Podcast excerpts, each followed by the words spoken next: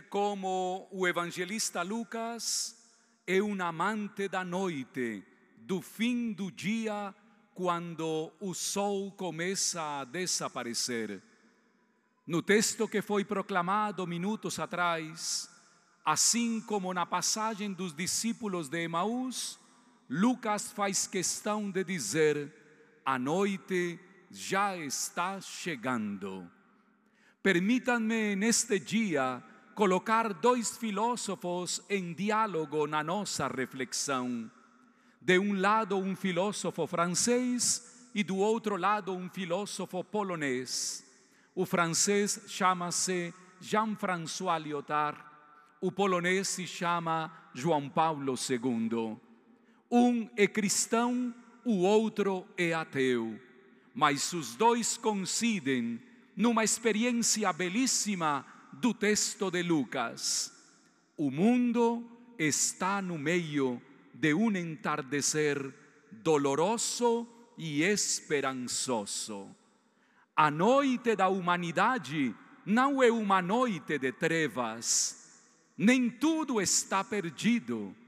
Para os discípulos parecia uma loucura que no meio da noite Jesus pedisse que formassem grupos de 50. Senhor, este lugar é deserto. Senhor, aqui não tem mais nada para fazer. Não estás vendo que o sol está desaparecendo?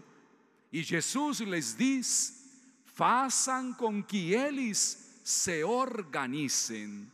É impressionante perceber como a organização muda completamente a mentalidade de uma igreja que é completamente eucarística.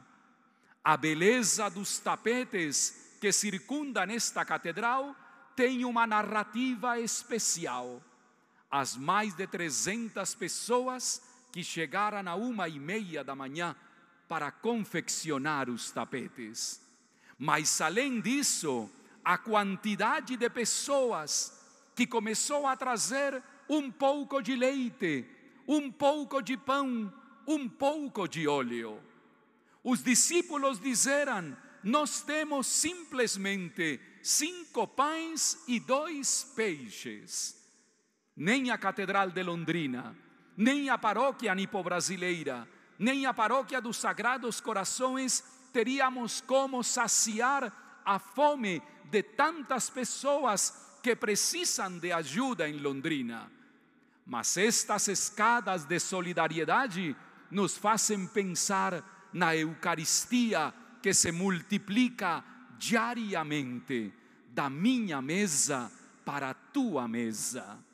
Então os discípulos entenderam que Jesus estava falando de um grande milagre, o milagre eucarístico.